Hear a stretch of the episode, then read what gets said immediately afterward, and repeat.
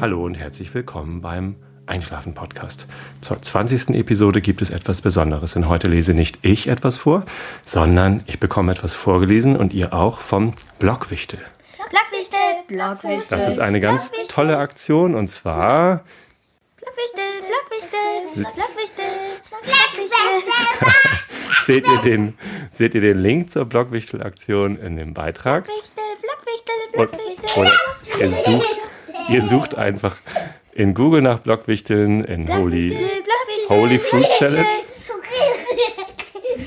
Und jetzt ist es leider so, dass ich überhaupt nicht weiß, wer der Blockwichtel ist, Blockwichtel, Blockwichtel, Blockwichtel. sondern ich bin eh noch total ratlos und muss irgendwie gucken, ob ich irgendwie rausfinde, wer das sein kann. Wenn jemand von euch die Stimme von dem Blockwichtel kennt, der jetzt gleich etwas vorliest, dann bitte ich euch mir zu helfen und Blockwichtel. Kommentare zu schreiben. Also viel Spaß mit dem heutigen Einschlafen-Podcast. Es gibt zur Jahreszeit passend Charles Dickens mit der Weihnachtsgeschichte. Das Ende ist ein ganz langer Podcast heute, über 50 Minuten. Vielen, vielen Dank an den Blockwichtel. Blockwichtel, Blockwichtel, Blockwichtel. Und ich hoffe, ihr habt so viel Spaß wie die ganzen Kinder hier gerade. Augen zu und schlaft recht gut. Charles Dickens, Der Weihnachtsabend. Vierte Strophe. Der letzte der Geister. Langsam, ernst und schweigend kam die Erscheinung heran. Als sie Scrooge nahe kam, beugte er sein Knie, denn schon durch die Luft, die der Geist durchschwebte, schien er ein geheimnisvolles Grauen zu verbreiten. Er war eingehüllt in ein tiefschwarzes Gewand, das Kopf, Gesicht und Gestalt verbarg und nichts sichtbar ließ als eine ausgestreckte Hand. Ohne diese wäre es schwierig gewesen, die Gestalt bei Nacht wahrzunehmen und von der Dunkelheit zu unterscheiden, die sie umgab. Als die Erscheinung ihm zur Seite trat, spürte er, dass sie groß und stattlich war, und ihre geheimnisvolle Gegenwart erfüllte ihn mit einem feierlichen Schauer. Mehr wusste er nicht, denn der Geist sprach nicht, noch bewegte er sich. Habe ich den Geist der künftigen Weihnacht vor mir? fragte Scrooge. Der Geist gab keine Antwort, doch seine Hand wies geradeaus. Du willst mir Schatten von Geschehnissen zeigen, die sich noch nicht ereignet haben, die in künftigen Zeiten aber eintreten werden, fuhr Scrooge fort. Verhält es sich so, Geist? Einen Augenblick lang legte sich der obere Teil des Gewandes in Falten, als habe der Geist sein Haupt geneigt. Das war die einzige Antwort, die Scrooge erhielt.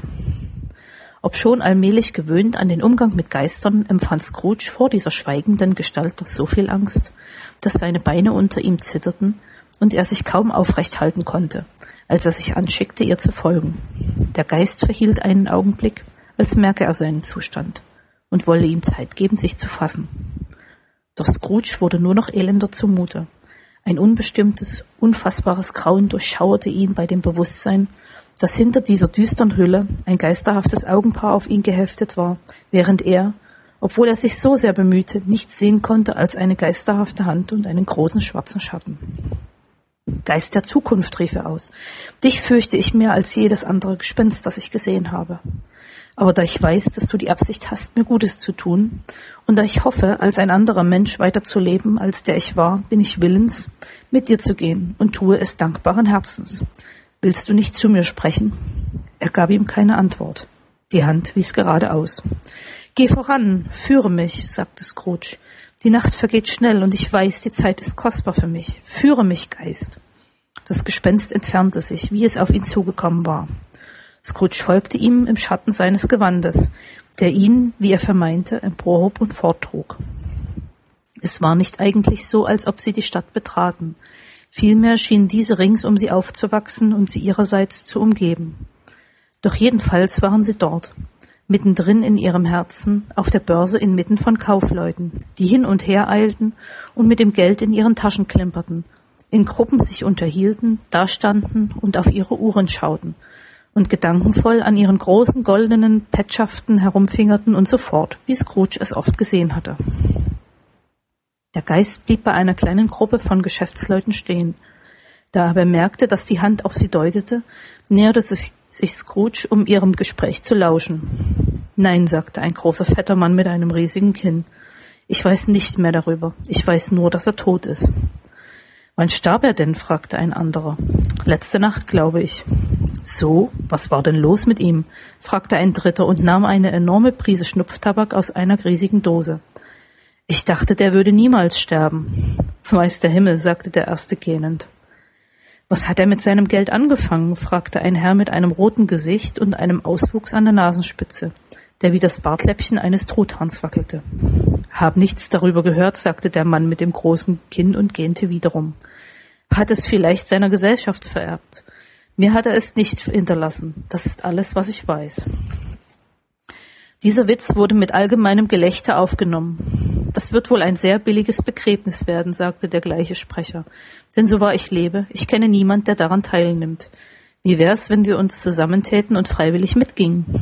Wenn es ein anständiges Frühstück gibt hinterher, so macht es mir nichts aus, mitzugehen, bemerkte der Herr mit einem Auswuchs an der Nase. Aber ich muss gefüttert werden, wenn ich mithalten soll. Wiederum Gelächter. Na, ich bin schließlich noch der uneigennützigste von euch allen, meinte der, der zuerst gesprochen hatte. Denn ich trage niemals schwarze Handschuhe und nehme nie ein zweites Frühstück. Aber ich will mitgehen, denn sonst, wenn sonst noch jemand mitgeht. Wenn ich es recht bedenke, so bin ich gar nicht so sicher, ob ich nicht am Ende sein bester Freund war. Denn wir pflegten stehen zu bleiben und miteinander zu sprechen, so oft wir uns trafen. Auf Wiedersehen. Sprecher und Zuhörer trennten sich und mischten sich unter andere Gruppen. Scrooge kannte die Leute und blickte den Geist eine Erklärung suchend an.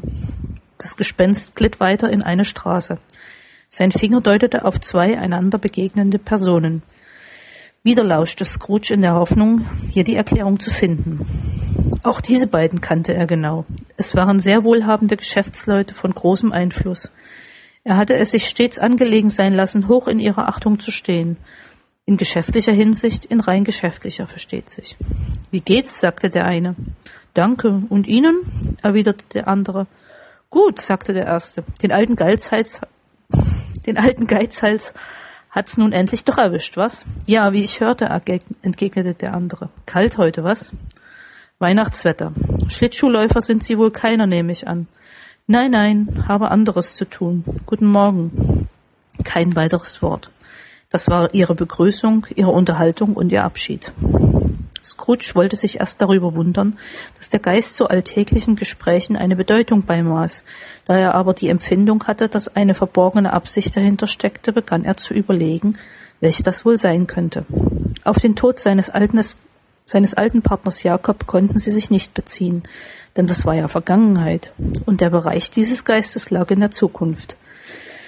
Auch konnte er sich auf niemand besinnen, der unmittelbar mit ihm in Verbindung stand, auf den er diese Worte hätte beziehen können. Doch da er nicht daran zweifelte, dass sie, wenn immer sie galten, eine geheime Lehre zu seiner eigenen Besserung enthielten, beschloss er jedes Wort, das er hörte, und alles, was er sah, sorgfältig zu bewahren, und insbesondere auf seinen eigenen Schatten zu achten, wenn er erscheinen sollte denn er hegte die Erwartung, dass das Betragen seines zukünftigen Ich ihm den gewünschten Aufschluss geben und ihm die Lösung dieser Rätsel erleichtern würde. So blickte er sich an diesem Ort nach seinem Ebenbild um. Doch es stand ein anderer Mann in seiner gewohnten Ecke, und obwohl die Uhr die Stunde zeigte, zu der er für gewöhnlich dort war, erblickte er unter der Menge, die hereinstürmte, niemand, der ihm glich. Das überraschte ihn jedoch nur wenig, denn er hatte sich ja vorgenommen, seinen Lebenswandel zu ändern und hoffte, nun seine neugeborenen Entschlüsse schon verwirklicht zu sehen. Stumm und düster mit ausgestreckter Hand stand das Gespenst neben ihm.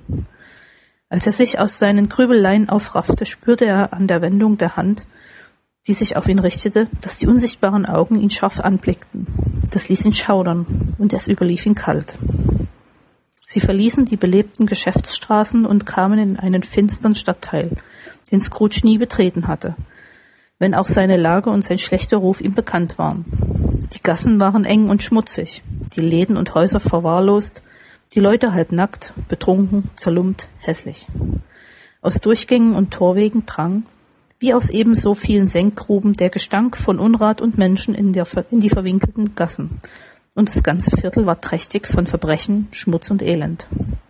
Tief drinnen in diesem verrufenen Schlupfwinkel versteckt, befand sich unter einem überhängenden Dach ein finsterer Laden, wo Eisen, alte Lumpen, Flaschen, Knochen und Fettabfälle zu verkaufen waren. Innen auf dem Fußboden lagen Haufen von rostigen Schlüsseln, Nägeln, Ketten, Scharnieren, Draht, Pfeilen, Waagschalen, Gewichten, Alteisen jeder Art. Heimlichkeiten, die auf Zerstöbern wohl nur wenige Leute Lust verspürten, wurden in Bergen von ekelhaften Lumpen und verdorbenem Fett und in ganzen Beinhäusern von Knochen verborgen und ausgebrütet. Mitten unter diesen Waren, mit denen er handelte, saß neben einem Kohlenäufchen aus alten Backsteinen ein grauhaariger Halunke von fast 70 Jahren, der sich mit einem aus ausgefransten Fetzen bestehenden Vorhang, der über einer Leine hing, gegen die kalte Luft geschützt hatte und im Genuss stiller Zurückgezogenheit seine Pfeife rauchte. Scrooge und das Gespenst trafen gerade in dem Augenblick bei dem Manne ein, als eine mit einem schweren Bündel beladene Frau sich in den Laden schlich. Doch sie war kaum eingetreten, als eine andere, genauso bepackte Frau gleichfalls hereinkam. Und dicht hinter dieser folgte ein Mann in einem verschossenen schwarzen Anzug, der beim Anblick der Weiber nicht weniger verblüfft war, als sie es gewesen, als sie einander erkannt hatten. Nach einem kurzen, verdutzten Erstaunen, währenddessen der Alte mit der Pfeife sich ihnen zugesellte, brachen sie alle drei in ein Gelächter aus. Nun, so nimm die Scheuerfrau allein als erste dran, rief die Frau, die zuerst eingetreten war. Dann nimm die Waschfrau für sich als zweite vor und lass den Leichenbesorger allein den dritten sein. Da schau her, alter Joe, gleich drei, das nenne ich Glück. Und dabei haben wir uns nur zufällig hier getroffen.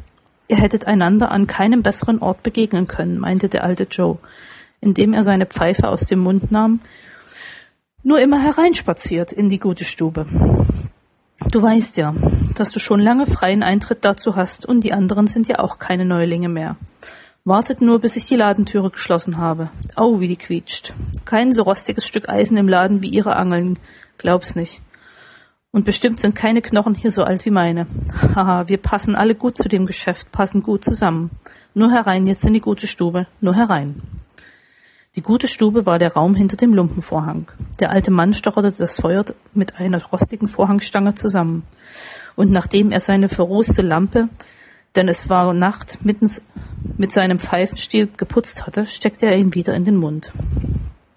Währenddessen warf das Weib, das vorhin gesprochen, sein Bündel auf den Boden und setzte sich großspurig auf einen Stuhl, stützte die Ellbogen auf die Knie und schaute die anderen mit frecher Herausforderung an. Und was ist denn dabei? Was soll denn da schon dabei sein, Mrs. Dilber? fragte das Weib. Jeder hat das Recht, für sich selbst zu sorgen. Er hat es jedenfalls getan. Ja, das stimmt, das hat er, sagte die Wäscherin. Niemand mehr als der. Na, dann steht doch nicht so da und starrt mich so erschrocken an, Frau. Wer weiß schon was davon.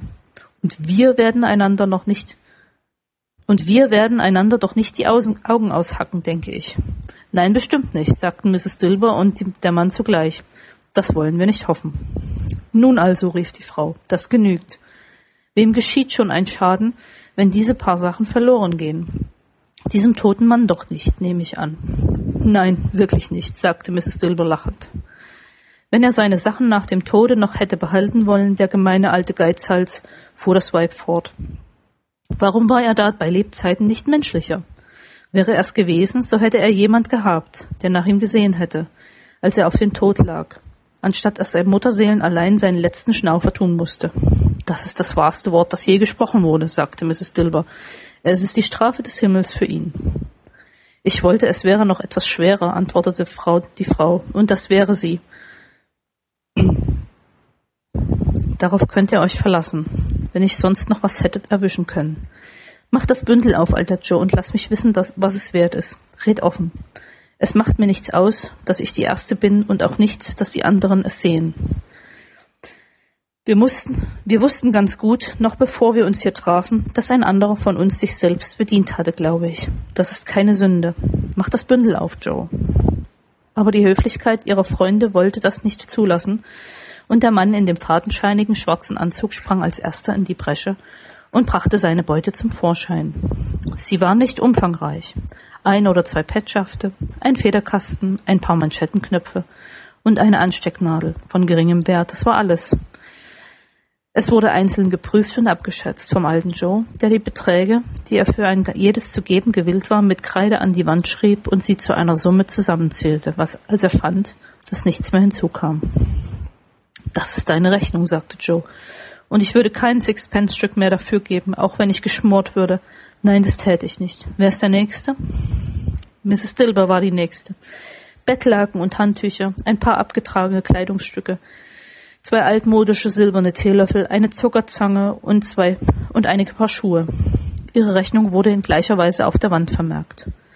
Damen gebe ich immer zu viel. Das ist eine Schwäche von mir und auf diese Weise richte ich mich selbst zugrunde, sagte der alte Joe. Das ist eure Rechnung. Wenn ihr einen Pfennig mehr haben wollt und lasst es darauf ankommen, so muss ich bedauern, so freigebig gewesen zu sein und euch eine halbe Krone abzuziehen. Und nun mein Bündel, Joe, sagte das erste Weib. Joe kniete nieder, um es bequemer öffnen zu können und zog, nachdem er eine Menge Knoten aufgeknüpft hatte, eine große schwere Rolle irgendeines dunklen Stoffs heraus. Was ist denn das? sagte Joe. Bettvorhänge? Ja, erwiderte das Weib und beugte sich lachend auf ihre verschränkten Arme vor. Bettvorhänge. Du willst doch wohl nicht sagen, dass du sie runtergeholt hast, samt Ringen und allem, als er dort lag, sagte Joe. Freilich, sagt, versetzte das Weib. Warum nicht? Na, du bist dazu geschaffen, dein Glück zu machen, entgegnete der alte Joe. Du kannst es noch weit bringen. Bei solch einem Kerl, wie der einer war, werd ich die Hand nicht in der Tasche lassen, wenn ich damit etwas erwischen kann. Darauf kannst du dich verlassen, Joe, erwiderte kaltblütig das Weib. Und nun lass das Öl nicht auf die Bettdecke tropfen. Seine Bettdecke? Wessen sonst, meinst du? erwiderte das Weib. Wird sich ohne sie auch nicht erkälten. Das kannst du mir glauben. Hoffentlich ist er nicht an irgendetwas Ansteckendem gestorben, wie? fragte der alte Joe, indem er ein innehielt in seinem Ton und aufblickte. Da brauchst du keine Angst zu haben, entgegnete das Weib. Bin nicht so aus auf seine Gesellschaft, dass ich mich wegen der paar Sachen bei ihm herumgetrieben hätte, wenn das so wäre. Ah, du kannst durch dies Hemd durchschauen, bis dir die Augen wehtun, aber du wirst kein Loch drin finden und keine fadenscheinige Stelle. Es ist das Beste, das er hatte und ein feines dazu. Sie hätten es verschwendet, wenn ich nicht gewesen wäre. Wieso verschwendet? fragte der alte Joe. Er sie ihm angezogen und ihn darin beerdigt. Ja, ja, versetzte das Weib lachend. Irgendjemand war verrückt genug, das zu tun, aber ich habe es ihm wieder ausgezogen. Wenn Baumwollzeug dafür nicht gut genug ist, wofür soll es dann, dann gut sein? Es steht der Leiche genauso gut. Sie kann gar nicht hässlicher aussehen, als sie es in diesem tat. Mit Entsetzen hörte Scrooge diesen Gesprächen zu. Wie sie da bei dem trüben Schein, den des alten Lampe verbreitete, ihm die, um ihre Beute hockten, betrachtete er sie mit einem Abscheu, der kaum größer hätte sein können, wenn es höllische Dämonen gewesen wäre, die um den Leichnam selber feilschten. Haha, lachte das Weib wieder, als der alte Joe einen flanellenen Beutel voll Geld hervorzog und ihre verschiedenen Gewinne auf den Fußboden aufzählte. Seht ihr, das ist das Ende vom Lied. Bei Lebzeiten hat er einen jeden von uns von sich fortgejagt und zu unserem Nutzen, nun wo er tot ist. Ha, ha, ha. Geist, sagte Scrooge, schlotternd von Kopf bis Fuß. Ich verstehe, ich verstehe. Das Los dieses Unglücklichen könnte mein eigenes sein. Mein bisheriges Leben führt darauf hin. Barmherziger Himmel, was ist das? Erschrocken fuhr er zurück, denn der Schauplatz hatte sich verändert und er berührte beinahe ein Bett. Ein nacktes, vorhangloses Bett, auf dem unter einem zerlumpten Lagen etwas Verhülltes lag, das, obgleich es stumm war, doch in einer furchtbaren Sprache sich ankündigte. Es war sehr dunkel im Raum. Zu dunkel, um ihn genauer betrachten zu können, obschon Scrooge, einem Geheimnis, einem geheimen Drange folgend, sich darin umblickte, angstvoll zurück, bemüht zu wissen, was für eine Art Zimmer es wohl sein könne. Ein fahles Licht, das von außen aufstieg, fiel gerade auf das Bett, und auf diesem beraubt und geplündert, unbewacht, unbeweint, unbetreut, lag der Leichnam dieses Mannes. Scrooge warf einen Blick auf das Gespenst. Starr wies seine Hand hin auf den Kopf der Leiche. Die Decke war so nachlässig darüber geworfen, dass die leiseste Berührung, ja das Anheben von Scrooges Finger das Gesicht enthüllt hätte. Er dachte daran, spürte, wie leicht das zu machen wäre, und es verlangte ihn danach. Aber er hatte ebenso wenig die Kraft, die Hülle wegzuziehen, als den Geist von seiner Seite zu verscheuchen. O kalter, kalter, starrer, fürchterlicher Tod, richte hier deinen Altar auf und, umgib ihn mit allen Schrecken, die dir zu Gebote stehen, denn dies ist dein Reich. Doch an dem geliebten, verehrten und geachteten Haupt kannst du kein Haar krümmen zu deinem furchtbaren Zweck und keinen Zug entstellen. Nicht das ist entscheidend, dass die Hand nun schwer ist und niedersinkt, wenn man sie loslässt. Nicht das, dass Herz und Puls stille stehen, sondern dass diese Hand offen, freigebig und treu war, das Herz tapfer, warm und zartfühlend und der Herzschlag der eines Menschen. Schlag zu, Tod, schlag zu. Und sieh, wie seine guten Taten aus der Wunde aufblühen und unsterbliches Leben aussehen über die Erde hin. Keine Stimme sagte diese Worte Scrooge ins Ohr. Und doch vernahm er sie, als er auf dieses Bett hinblickte. Er dachte darüber nach, was, wenn dieser Mann jetzt aufgeweckt werden könnte, wohl seine vordringlichsten Gedanken sein würden. Habsucht, Geiz, Hartherzigkeit, unnachsichtige Gewinnsucht. Sie haben ihm wahrhaftig zu einem gesegneten Ende verholfen. Da lag er in dem finstern, leeren Haus, ohne dass ein Mann, eine Frau oder ein Kind hätten sagen können, er habe ihnen dies oder jenes Gute getan, und dass sie ihm in der Erinnerung an ein freundliches Wort auch etwas Freundliches hätten erweisen können, wollen. Eine Katze kratzte an der Tür, und unter der Feuerstelle hörte man das Nagen der Ratten. Was die in dem Sterbezimmer wollten und warum sie so unruhig und rastlos waren, das auszudenken wagte Scrooge nicht. Geist, sagte er, das ist ein fürchterlicher Ort. Ich werde, wenn ich ihn verlasse, seine Lehre nicht auch hinter mir lassen, glaub es mir. Lass uns gehen. Immer noch zeigte des Geistes unbewegter Finger auf das Haupt. Ich verstehe dich, erwiderte Scrooge, und ich würde es tun, wenn ich's könnte, aber ich habe die Kraft nicht dazu, Geist. Ich habe die Kraft nicht. Wiederum schien das Gespenst ihn anzusehen. Wenn es irgendjemand gibt in dieser Stadt, bei dem der Tod dieses Mannes ein Gefühl auslöst, sagte Scrooge in wahrer Sterbensangst, so zeige ihn mir, Geist, ich beschwöre dich. Das Gespenst bereitete für einen Augenblick seinen dunklen Mantel wie einen Flügel aus, und als es ihn wieder zurückbog, enthüllte es ein Zimmer bei Tageslicht, in dem sich eine Mutter mit ihren Kindern befand. In angstvoller Spannung schien sie jemand zu erwarten, denn sie ging auf und ab im Raum, schreckte bei jedem Laut zusammen, schaute aus dem Fenster, blickte nach der Uhr, versuchte, doch vergeblich, sich mit ihrer Näherei zu beschäftigen und vermochte kaum die Stimmen der spielenden Kinder zu ertragen. Endlich ließ sich das lang erwartete Klopfen vernehmen. Sie eilte an die Türe, ihrem Mann entgegen, dessen Gesicht, obschon es noch jung war, versorgte und verhärmte Züge trug. Doch jetzt lag ein seltsamer Ausdruck darauf, eine Art ernster Freude, deren er sich schämte und die zu unterdrücken er bemüht war. Er setzte sich zu seiner Mahlzeit nieder, die für ihn auf dem Feuer warm gestellt war, und als die Frau ihn zaghaft fragte, was erst nach einem langen Schweigen geschah, was für eine Nachricht er brächte, schien er in Verlegenheit, wie er antworten solle. Ist sie gut oder schlecht? fragte sie, um ihm zu helfen. Schlecht, antwortete er. So sind wir ganz zugrunde gerichtet? Nein, es ist noch Hoffnung, Caroline. Wenn er nachgebe, dann. Ja, wenn solch ein Wunder geschehe, sagte sie verwirrt, dann wäre es nicht hoffnungslos. Er ist über das Nachgeben hinaus, erwiderte der Gatte. Er ist tot. Wenn ihre Gesichtszüge die Wahrheit sprachen, so war sie ein sanftes und geduldiges Geschöpf. Doch sie war aus ganzer Seele dankbar, als sie dies hörte und sie sagte es mit gefalteten Händen. Im nächsten Augenblick bereute sie es und bat um Vergebung, doch das erste war die unwillkürliche Regung ihres Herzens gewesen. Was das halbbetrunkene Weib, von dem ich dir gestern Abend erzählte, mir gesagt hatte, als ich ihn sprechen wollte, um eine Woche Aufschub zu erlangen, und was ich für eine bloße Ausrede hielt, hielt, um nicht abzuweisen, um mich abzuweisen, stellt sich als reine Wahrheit heraus. Er war zu der Zeit nicht nur sehr krank, er lag im Sterben. Auf wen wird unsere Schuld nun überschrieben werden? Ich weiß es nicht.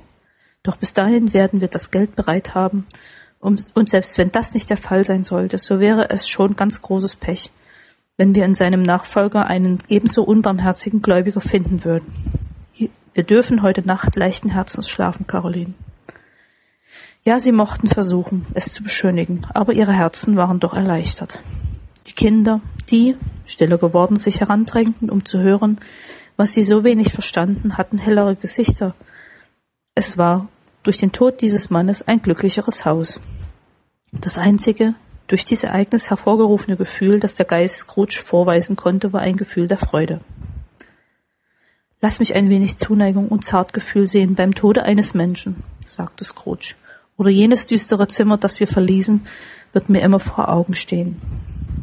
Der Geist führte ihn durch verschiedene, seinen Füßen vertraute Straßen, und wie sie so gingen, blickte Scrooge dahin und dorthin nach sich selber aus, doch er konnte sich nirgends entdecken. Sie betraten das armen Bob Cratchit Haus. die Wohnstadt, die er zuvor schon besucht hatte, und trafen die Mutter und die Kinder um das Feuer sitzend an. Still. Sehr still war es. In einer Ecke saßen wie Bildsäulen die beiden kleinen Cratchits und sahen nach Peter hin, der ein Buch vor sich hatte. Die Mutter und die Töchter waren mit Nähen beschäftigt, aber auch sie waren ganz still. Und er nahm ein Kind und stellte es unter sie? Wo hatte Scrooge diese Worte gehört? Geträumt hatte er sie nicht. Der Junge musste sie laut gelesen haben, während er mit dem Geist die Schwelle überschritt. Warum fuhr er nicht fort? Die Mutter ließ ihre Näherei auf den Tisch sinken und hob ihre Hand vor die Augen. Die Farbe tut meinen Augen weh, sagte sie. Die Farbe. O oh, armer kleiner Tim. Nun geht's schon wieder, sagte Scratchets Frau. Das Kerzenlicht ermüdet mich, und ich möchte nicht um alles in der Welt eurem Vater trübe Augen zeigen, wenn er nach Hause kommt. Es muss bald seine Zeit sein. Es ist alle, es ist fast schon darüber, antwortete Peter und schloss sein Buch. Aber ich glaube, er ist an diesen letzten Abenden ein wenig langsamer gegangen als sonst, Mutter. Nun waren sie wieder sehr still.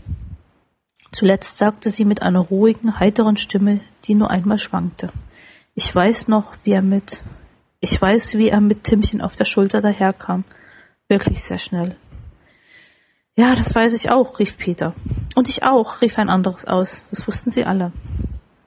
Aber er war auch so leicht zu tragen, fuhr die Mutter fort und blickte auf ihre Arbeit nieder. Und sein Vater liebte ihn so sehr, dass er ihm keine Last war, keine Last. Und nun ist euer Vater an der Türe. Sie lief hinaus ihm entgegen, und der kleine Bob in seinem Wollschal er konnte ihn brauchen, der arme Kerl kam herein. Sein Tee stand für ihn auf dem Feuer, und sie wetteiferten alle, ihn zu bedienen. Dann kletterten die beiden kleinen Cratchits auf seine Knie, und jedes Kind legte eine kleine Wange gegen seine, als wollten sie sagen, sei nicht zu traurig, Vater, nimm es dir nicht zu sehr zu Herzen. Bob war ganz fröhlich und sprach freundlich mit der ganzen Familie. Er betrachtete sie, die auf dem Tisch liegende Arbeit und lobte den Fleiß und die Flinkheit von Mrs. Cratchit und den Mädchen. Sie würden lange vor Sonntag fertig werden, meinte er. Sonntag? Du bist also heute dort gewesen, Robert? fragte seine Frau. Ja, meine Liebe, erwiderte Bob. Ich wünschte, du hättest mitgehen können. Es hätte dir wohl getan zu sehen, welch ein schönes grünes Plätzchen es ist. Doch du wirst es ja oft noch sehen. Ich habe ihm versprochen, dass ich am Sonntag meinen Spaziergang hinmachen werde. Mein liebes kleines Kind, rief Bob, mein kleiner Junge. Mit einmal brach er zusammen. Er konnte nicht mehr an sich halten. Hätte er es gekonnt, so hätten er und sein Kind einander nicht so nahe stehen dürfen, wie sie es taten. Er verließ das Zimmer und ging die Stiege hinauf, in den oberen Raum, der freundlich erleuchtet und mit Tannengrün geschmückt war. Da stand ein Stuhl dicht neben dem Kinde, und es sah aus, als wäre vor kurzem jemand da gewesen. Der arme Bob setzte sich nieder, und nachdem er ein wenig nachgedacht und sich gefasst hatte, küsste er das kleine Gesicht. Er war ausgesöhnt mit dem, was geschehen war, und ging beruhigt wieder hinunter. Sie setzten sich um das Feuer herum und plauderten, die Mutter und die Mädchen immer noch nähend. Bob erzählte ihnen von, von der außerordentlichen Freundlichkeit von Scrooges Neffen, den er kaum mehr als einmal gesehen hatte und der, als er ihm heute auf der Straße begegnet war und sah, dass er ein wenig, gerade so ein bisschen bedrückt, wisst ihr, sagte Bob aussah. Ihn fragte, was ihm widerfahren sei. Hierauf, sagte Bob, habe ich es ihm erzählt, denn er ist der freundlichste Herr, den ihr euch denken könnt. Das tut mir von Herzen leid für Sie, Mr. Cratchit, sagte er, und herzlich leid auch für Ihre gute Frau. Übrigens, woher er das wusste, ist mir nicht ganz klar. Was wusste mein Lieber? Nun, dass du eine gute Frau bist, antwortete Bob. Das weiß doch ein jeder, sagte Peter. Sehr richtig bemerkt, mein Junge, rief Bob. Das will ich hoffen. Herzlich leid, sagte er, tut es mir für Ihre gute Frau.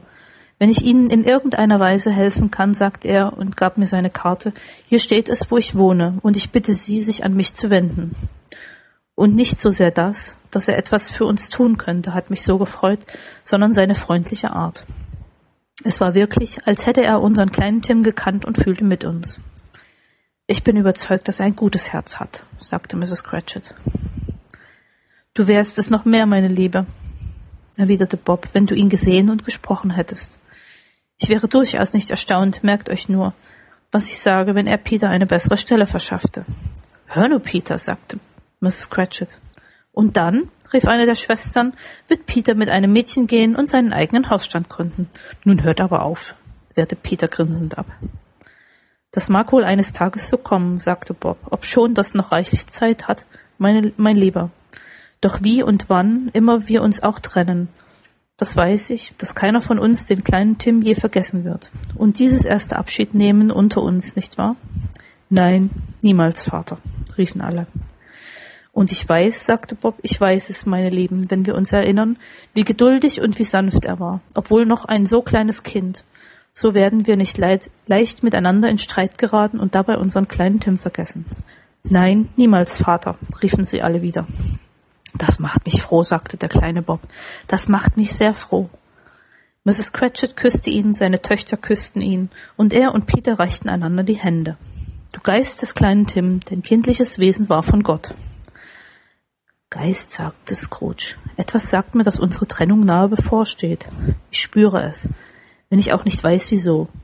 Drum sage mir noch, was für ein Mann das war, den wir für tot da liegen sahen. Der Geist der künftigen Weihnacht führte ihn weiter, doch war die Zeit eine andere, und es dünkte ihn, dass diese letzte Geschichte, Geschichte überhaupt keine zeitliche Folge hatten. Abgesehen davon, dass alle in der Zukunft lagen. Der Geist führte Scrooge an Orte, wo die Geschäftsleute sich zu treffen pflegten, doch ohne ihm sein eigenes Ich zu zeigen. Nirgends hielt der Geist sich auf, sondern strebte geradewegs weiter, wie auf ein gewünschtes Ziel los, bis er von Scrooge gebeten wurde, einen Augenblick innezuhalten. In diesem Hof, den wir jetzt durchschreiten, sagte Scrooge, befinden sich seit langem schon meine Geschäftsräume. Ich erblicke das Haus. Lass mich doch sehen, wie ich in künftigen Tagen sein werde. Der Geist hielt an, seine Hand aber wies in andere Richtung. Dort drüben liegt das Haus, rief Scrooge. Warum denn zeigst du einen anderen Weg? Der unerbittliche Finger rührte sich nicht. Scrooge eilte auf sein Kontorfenster zu und blickte hinein. Es war immer noch ein Kontor, doch nicht das seine. Die Einrichtung war nicht die gleiche und die Gestalt im Sessel war nicht er selbst. Das Gespenst wies mit seiner Hand in die gleiche Richtung wie zuvor. Scrooge schloss sich ihm wiederum an. Und während er noch überlegte, warum und wohin er wohl weggezogen war, erreichten sie ein eisernes Gitter. Er blieb stehen und sah sich um, bevor sie eintraten. Ein Friedhof. Hier also lag der elende Mensch, dessen Namen er nun erfahren sollte. Hier unter der Erde lag er. Der Platz war seiner würdig. Von Häusern eingeengt, von Gras und Unkraut überwuchert, das, geil vor Übersättigung, durch allzu viele Gräber, gesundem Wachstum Tod bedeutet und nicht Leben, da lag er. Ein würdiger Platz. Der Geist stand inmitten der Gräber und deutete hinab auf eines von ihnen. Zitternd näherte sich ihm Scrooge. Das Gespenst war genauso wie es gewesen. Doch voller Furcht erblickte er eine neue Bedeutung in seiner feierlichen Gestalt. Bevor ich näher an diesen Stein herantrete, auf den du zeigst, sagte Scrooge, beantworte mir eine Frage. Sind dies Schatten dessen, was sein wird, oder nur Schatten dessen, was kommen kann? Immer noch deutete der Geist auf das Grab hinab, bei dem er stand. Der Lebensweg eines Menschen deutet auf ein bestimmtes Ziel hin, bei dem er enden muss, wenn er ihn verfolgt, sagte Scrooge. Aber wenn er diesen Weg verlässt, wird das Ziel sich dann ändern? Sag mir, ob es sich hier auch so verhält. Der Geist blieb so unbewegt wie zuvor. Zitternd kroch Scrooge näher, dorthin, wo der Finger hinwies, und dann las er auf dem Stein des vernachlässigten Grabes seinen eigenen Namen. Ebenezer Scrooge. Bin ich der Mann, der auf dem Bette lag, rief er auf die Knie sinkend. Der Finger wies vom Grab auf ihn und wieder zurück auf das Grab. Nein, Geist. Oh, nein, nein. Der Finger deutete immer noch hin. Geist, sie, schrie Scrooge und klammerte sich fest an sein Gewand. Höre mich an, ich bin nicht mehr der gleiche, der ich war. Ich will nicht mehr der Mensch sein, der ich ohne diese Heimsuchung geblieben wäre. Warum zeigst du mir dies, wenn für mich doch alle Hoffnung verloren ist? Zum ersten Mal schien die Hand zu beben. Guter Geist, fuhr Scrooge fort und warf sich zu Boden vor ihm, dein Wesen hat Mitleid mit mir und legt Fürbitte für mich ein. Gib mir die Versicherung, dass ich die Schatten, die du mir gezeigt hast, durch ein gewandeltes Leben noch ändern kann. Die gütige Hand bebte. Ich will Weihnachten ehren und versuchen, es das ganze Jahr im Herzen zu bewahren. Ich will in der Vergangenheit, der Gegenwart und der Zukunft leben. Der Geist aller drei soll in mir lebendig sein. Ich will nicht den, mich den Lehren, die sie mir geben, nicht verschließen. O sage mir, dass ich die Schrift auf diesem Stein auslöschen kann. In seiner tödlichen Angst ergriff er die Geisterhand. Er versuchte, sie versuchte sich zu befreien, aber er war stark in seinem Flehen und hielt sie fest. Der Geist aber, noch stärker, stieß ihn zurück. Als Scrooge seine Hände zu einer letzten Bitte um die Wendung seines Schicksals erhob, gewahrte er eine Veränderung in des Gespenstes Hülle. Es wurde kleiner, sank in sich zusammen und schrumpfte zu einem Bettpfosten ein. Fünfte Strophe. Das Ende vom Lied. Ja, und es war sein eigener Bettpfosten. Es war sein eigenes Bett, sein eigenes Zimmer. Und das Beste von allem war, und das größte Glück, dass die Zeit, die vor ihm lag, sein eigen war und ihm gehörte, um vieles weiter zu, wieder gut zu machen. Ich will in der Vergangenheit, in der Gegenwart und in der Zukunft leben, wiederholte sich Scrooge, als er aus dem Bett krabbelte. Die Geister aller drei sollen in mir lebendig sein. Oh, Jacob Marley, der Himmel und die Weihnachtszeit sollen dafür gepriesen sein. Das sage ich auf meinen Knien, alter Jacob. Hier auf meinen Knien. Er war so erregt und brannte so von guten Vorsätzen, dass seine heisere Stimme ihm kaum gehorchen wollte. Er hatte, als er mit dem Geist rang, heftig geweint, und sein Gesicht war von Tränen nass. Sie sind nicht heruntergerissen, rief Scrooge und schloss einen seiner Bettvorhänge in die Arme. Sie sind nicht heruntergerissen, mit Ringen und allem. Sie sind da. Ich bin da. Die Schatten dessen, was sich hätte ereignen mögen, können vertrieben werden. Sie werden verbannt werden. Ich weiß, dass sie es werden. Unterdessen hatten seine Hände sich mit seinen Kleidern zu schaffen gemacht. Er drehte und wendete sie um, zog sie verkehrt herum an, zerriss und verlegte sie und stellte das tollste Zeug mit ihnen an. Ich weiß wirklich nicht, was ich anfangen soll, rief Scrooge lachend und weinend in, seinem, in einem Atem während er mit seinen Strümpfen und einen, einen richtigen Laokon aus sich machte. Ich fühle mich so leicht wie eine Feder. Ich bin so glücklich wie ein Engel und so vergnügt wie ein Schuljunge. Mir schwindelt wie einem Betrunkenen. Fröhliche Weihnachten einem jeden, ein glückliches neues Jahr der ganzen Welt. Hallo, hurra und hopsasa. Er war ins Wohnzimmer hinübergesprungen und er stand, und da stand er nun völlig außer Atem. Da ist das Pfännchen, in dem der Haferschleim drin war, rief Scrooge, indem er wieder lossprang und vor dem Kamin herumtanzte. Dort ist die Tür, durch die der Geist von Jacob Marley hereinkam. Dort ist die Ecke, in welcher der Geist der, heutig, der heurigen Weihnacht saß. Da ist das Fenster, von dem aus ich die wandernden Geister erblickte. Es stimmt alles, es ist alles wahr, alles ist wirklich gewesen. Hahaha. Ha, ha. Für einen Mann, der so lange außer Übung gewesen, war dies wirklich ein ganz prächtiges Lachen ein ganz hervorragendes Lachen, der Vater einer langen, langen Reihe fröhlicher, strahlender Gelächter. Ich weiß nicht, welchen Tag wir heute haben, sagte Scrooge. Ich weiß nicht, wie lange ich unter den Geistern gewesen bin. Ich weiß gar nichts mehr. Ich bin wie ein kleines Kind. Tut nichts. Was kümmert es mich? Ich möchte ganz gerne wieder ein Kind sein. Hallo, hurra und hopsasa. Die Kirchenglocken rissen ihn aus seinem Freudentaumel heraus, indem sie das fröhlichste Geläute anhuben das er je gehört hatte. Klang, kling, bim, bam, ding, dong, bim, bam, kling, klang. Oh, herrlich, herrlich. Er lief ans Fenster, öffnete es und streckte den Kopf hinaus. Kein Dunst, kein Nebel, klares, strahlendes, fröhlich, freundliches, prickelnd kaltes Wetter. Ein Wetter, das das Blut rascher kreisen ließ. Goldenes Sonnenlicht, strahlender Himmel, süße frische Luft, fröhliches Glockengeläute. Oh herrlich, ganz herrlich. Was ist heute für ein Tag? rief Scrooge einem Jungen im Sonntagskleidern zu, der sich unten im Hof herumtrieb. Wie? Was? gab der Junge in höchstem Erstaunen zurück. Was für ein Tag? Heute ist, mein Junge, sagte Scrooge. Heute? erwiderte der Junge. Nun, Weihnachtstag. Der erste Weihnachtstag. Weihnachtstag, murmelte Scrooge vor sich hin. Weihnachten. So habe ich es doch nicht versäumt. Die Geister haben all das in einer Nacht fertiggebracht. Sie können alles, was sie wollen. Natürlich können sie es. Hallo, mein guter Junge. Hallo, gab der Junge zurück. Kennst du den Geflügelladen in der übernächsten Straße an der Ecke? Das will ich meinen, erwiderte das Böschchen. Ein kluger Junge, sagte Scrooge, ein bemerkenswerter Junge. Weißt du, ob der Truthahn verkauft ist, der dort hing? Nicht der kleine, den großen meine ich. Was? Den, der so groß ist wie ich? fragte der Junge. Welch ein netter Bursche, sagte Scrooge. Es ist ein Vergnügen, sich mit ihm zu unterhalten. Ja, mein Junge, der.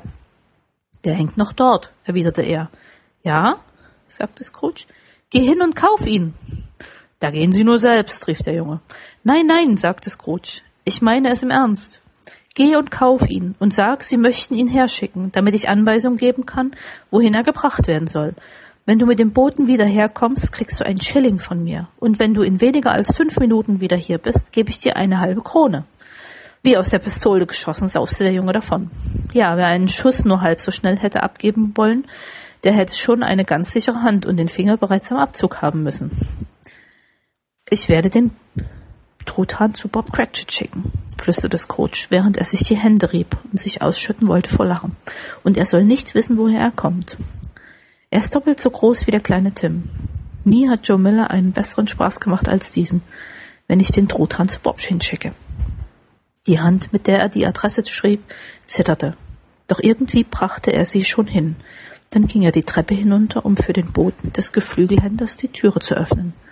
Als er so dastand und sein Kommen erwartete, fiel sein Blick auf den Türklopfer. Solange ich lebe, werde ich ihn lieben, rief Scrooge und strich mit seiner Hand darüber. Früher habe ich ihn kaum jemals angesehen. Welch einen ehrlichen Ausdruck er doch hat. Ein ganz wunderbarer Türklopfer ist das. Aha, und da ist ja auch der Truthahn. Hallo, hopp. Guten Morgen, wie geht's? Fröhliche Weihnachten. Das war ein Truthahn. Der Vogel konnte nie auf seinen Beinen gestanden haben. Sie wären ihm in einer Minute glatt umgekippt, gleich Siegellackstangen. Nein, das ist ja ganz unmöglich, den bis nach Camden Town zu schleppen, sagte Scrooge zum Boten. Sie müssen natürlich eine Droschke nehmen. Das vergnügliche Kichern, mit dem er dies vorbrachte, und das Kichern, mit dem er den Truthahn und die Droschke bezahlte, und jenes, mit dem er den Jungen entlohnte, konnte nur übertroffen werden von dem Gekicher, mit dem er sich atemlos in seinen Stuhl fallen ließ und dort weiter kicherte, bis ihm die Tränen kamen. Es war keine einfache Sache für Scrooge, sich zu rasieren, denn seine Hand zitterte noch und Rasieren erfordert Aufmerksamkeit, selbst dann, wenn man nicht herumtanzt dabei. Doch wenn er sich die Nasenspitze abgeschnitten hätte, so hätte er nur ein Heft Pflaster draufgeklebt und wäre weiter gute Dinge gewesen. Er zog seinen besten Anzug an und gelangte schließlich hinaus auf die Straße. Um diese Zeit strömten die Leute aus ihren Häusern, so wie er es mit dem Geist der heurigen Weihnacht gesehen hatte. Und Scrooge, der mit den Händen auf dem Rücken dahinwandelte, betrachtete sie alle mit einem freudigen Lächeln. Er sah so unwiderstehlich liebenswürdig aus, dass drei oder vier gut gelaunte Burschen ihm zuriefen. Guten Morgen, Sir, ein fröhliches Weihnachten. Und Scrooge erklärte oftmals hinterher, dass von allen frohen Leuten, die er je gehört, diese ihm am fröhlichsten in den Ohren, in die Ohren hätten, geklungen hätten. Er war noch nicht weit gegangen, als er den stattlichen Herrn auf sich zukommen sah, der tags zuvor in sein Kontor getreten und gesagt hatte, Scrooge und Marley, wenn ich recht bin? Es gab ihm einen Stich ins Herz, als er daran dachte, wie dieser alte Herr ihn anschauen würde, wenn sie einander begegneten, aber er kannte den geraden Weg, der vor ihm lag, und er beschritt ihn. Mein lieber Herr, sagte Scrooge, indem er rasch auf ihn zutrat und seine beiden Hände ergriff, wie geht es Ihnen? Ich hoffe doch, dass Sie gestern gute Erfolge hatten. Es war sehr gütig von Ihnen. Ich wünsche Ihnen fröhliche Weihnachten. Mr. Scrooge? Ja, sagte Scrooge, so ist mein Name, und ich fürchte, er klingt Ihnen nicht angenehm. Erlauben Sie, dass ich Sie um Verzeihung bitte. Und wollen Sie die Güte haben? Und nun wisperte ihm Scrooge etwas ins Ohr. Du lieber Gott, rief der Herr, und es verschlug ihm den Atem. Mein lieber Mr. Scrooge, ist das Ihr Ernst? Ich bitte Sie darum. Keinen Heller weniger. Es sind eine ganze Menge Rückstände Stände drin eingeschlossen. Das kann ich Ihnen versichern. Also, wollen Sie mir diese Gefälligkeit erweisen? Mein lieber Herr, sagte der andere, indem er ihm die Hand schüttelte, ich weiß gar nicht, was ich zu solch einer Freigebigkeit sagen soll. Sagen Sie bitte gar nichts, versetzte Scrooge, aber besuchen Sie mich doch einmal. Wollen Sie kommen? Ja, das will ich, rief der alte Herr, und nun sah es ihm, und man sah es ihm an, dass er es aufrichtig meinte. Ich danke Ihnen, sagte Scrooge. Ich bin Ihnen sehr verbunden. Ich danke Ihnen tausendmal. und Gott befohlen. Er ging in die Kirche und er spazierte durch die Straßen und betrachtete die hin und her eilenden Leute. Er streichelte Kindern über den Scheitel, unterhielt sich mit Bettlern, blickte hinunter in die Küchen und hinauf zu den Fenstern der Häuser und fand an allem seine Freude. Nie hatte er sich träumen lassen, dass ein Spaziergang, dass überhaupt irgendetwas ihm so viel Vergnügen bereiten könnte. Am Nachmittag wandte er seine Schritte nach dem Haus seines Neffen hin. Wohl ein Dutzend Mal ging er am Tor vorbei, bevor er den Mut fand, die Stufen hinaufzusteigen und zu klopfen. Aber er gab sich einen Ruck und tat es. Ist Ihr Herr daheim, liebes Kind? fragte Scrooge, das Hausmädchen. Ein nettes Mädchen, wahrhaftig. Jawohl, Sir. Wo ist er denn, mein Kind? fragte Scrooge. Im Esszimmer, Sir, bei der gnädigen Frau. Ich werde Sie nach oben führen, bitte. Danke, danke, er kennt mich, sagte Scrooge und hatte die Hand schon auf der Klinke des Esszimmer. Ich will gleich hineingehen, mein Kind. Er drückte leise die Klinke nieder, steckte seinen Kopf durch den Spalt ins Zimmer und blickte sich um. Da waren die beiden und betrachteten den Tisch, der in vollem Schmuck prangte. Doch junge Hausfrauen sind in dieser Hinsicht etwas ängstlich und wollen sich immer wieder vergewissern, dass alles in Ordnung ist. Fred, sagte Scrooge. Du lieber Himmel, wie seine angeheiratete Nichte erschrak. Scrooge hatte ihr im Augenblick nicht bedacht, dass sie in der Ecke mit der Fußbank saß, sonst hätte er dies keinesfalls getan. Du meine Güte, rief Fred. Wer ist denn das? Ich bin's, dein Onkel Scrooge. Ich bin zum Abendessen gekommen. Willst du mich einlassen, Fred? Ihn einlassen? Er hatte Glück, dass Fred ihm nicht den Arm ausriss. Er war in fünf Minuten zu Hause. Der Empfang konnte nicht herzlicher sein, und von Seiten seiner Nichte war es das Gleiche. Und ebenso bei Topper, als er kam und der rundlichen Schwester, als dieser eintraf und all den anderen, bei einem jeden, der kam. Eine wunderbare Gesellschaft, wunderbare Spiele, wunderbare Einmütigkeit, eine wunderbare Glückseligkeit. Doch am nächsten Morgen war Scrooge zeitig in seinem Kontor. Oh, ganz früh war er da. Wenn er nur als erster da sein und Bob Cratchit dabei ertappen könnte, wenn er zu spät kam. Das hatte er sich in den Kopf gesetzt. Und tatsächlich, es kam so. Die Uhr schlug neun, kein Bob war da. Ein Viertel nach neun, kein Bob war zu sehen. Volle achtzehn und eine halbe Minute kam er zu spät. Bei weit geöffneter Türe saß Scrooge da, um ihn in den Brunnenschacht hineinkommen zu sehen. Bobs Hut war herunten und ebenso sein Schal, bevor er die Tür noch ganz geöffnet hatte. In einem Hui saß er auf seinem Stuhl und seine Feder jagte über das Papier, als wollte er die neunte Stunde noch einholen. Hallo, knurrte Scrooge, so gut es ihm mit altgewohnter Stimme gelingen wollte. Was denken Sie sich dabei, wenn Sie zu dieser Tageszeit hier erscheinen? Es tut mir sehr leid, Sir, sagte Bob. Ich habe mich tatsächlich verspätet. So, verspätet? wiederholte Scrooge. Wirklich.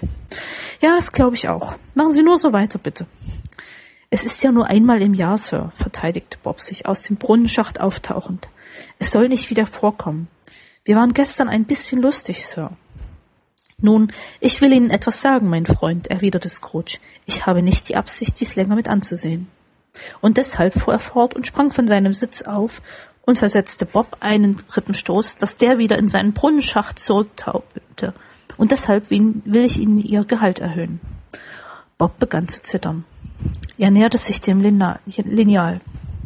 Für einen Augenblick schoss ihm der Gedanke durch den Kopf, Scrooge damit niederzuschlagen, ihn festzuhalten und die Leute im Hof um Hilfe und um eine Zwangsjacke anzurufen. Fröhliche Weihnachten, Bob, sagte Scrooge nun so herzlich, dass es nicht misszuverstehen war, und klopfte ihm dabei auf die Schulter. Ein fröhlicheres Weihnachtsfest, mein guter Junge, als ich es Ihnen so viele Jahre beschert habe. Ich will Ihr Gehalt erhöhen und mit nach Kräften und mich nach Kräften Ihrer Familie annehmen. Und gleich heute Nachmittag wollen wir die Sache bei einem heißen Weihnachtspunsch besprechen. Und nun schüren Sie einmal richtig Ihr Feuer. Und noch bevor Sie den nächsten I-Punkt machen, laufen Sie und kaufen einen zweiten Kohlenkasten, Bob Cratchit. Scrooge hielt mehr, als er versprochen hatte. Er tat all dies und noch unendlich viel darüber hinaus und für den kleinen Tim, der nicht starb, sorgte er wie ein zweiter Vater. Er wurde ein so guter Freund, ein so guter Chef und ein so guter Mensch, wie man ihn in dieser guten alten City oder irgendeiner anderen guten Stadt oder Städtchen oder Marktflecken auf der guten alten Erde nur immer finden mag. Manche Leute lachten, als sie diese Veränderung an ihm bemerkten, doch er ließ sie lachen und kümmerte sich nicht darum, denn er war weise genug, um zu wissen, dass auf dieser Welt nichts Gutes geschehen kann ohne dass gewisse Leute sich ausschütten wollen vor Lachen. Und da er wusste, dass diese Leute ihr Leben lang blind bleiben, hielt er es für besser, dass sich Krähenfüße um ihre Augen zogen, als dass ihre Krankheit sich in noch weniger anziehender Weise bemerkbar mache. Sein eigenes Herz lachte, und das war ihm vollauf genug. Mit Geistern hatte er weiterhin keinen Verkehr, sondern lebte von da an nach dem Grundsatz vollkommener Enthaltsamkeit. Und immer wurde von ihm gesagt, wenn jemand Weihnachten richtig feiern könne, dann sei er es. Möge dies mit Recht auch von uns gesagt werden, von uns allen. Und darum, wie der kleine Tim bemerkte, Gott segne uns alle miteinander, einen jeden von uns.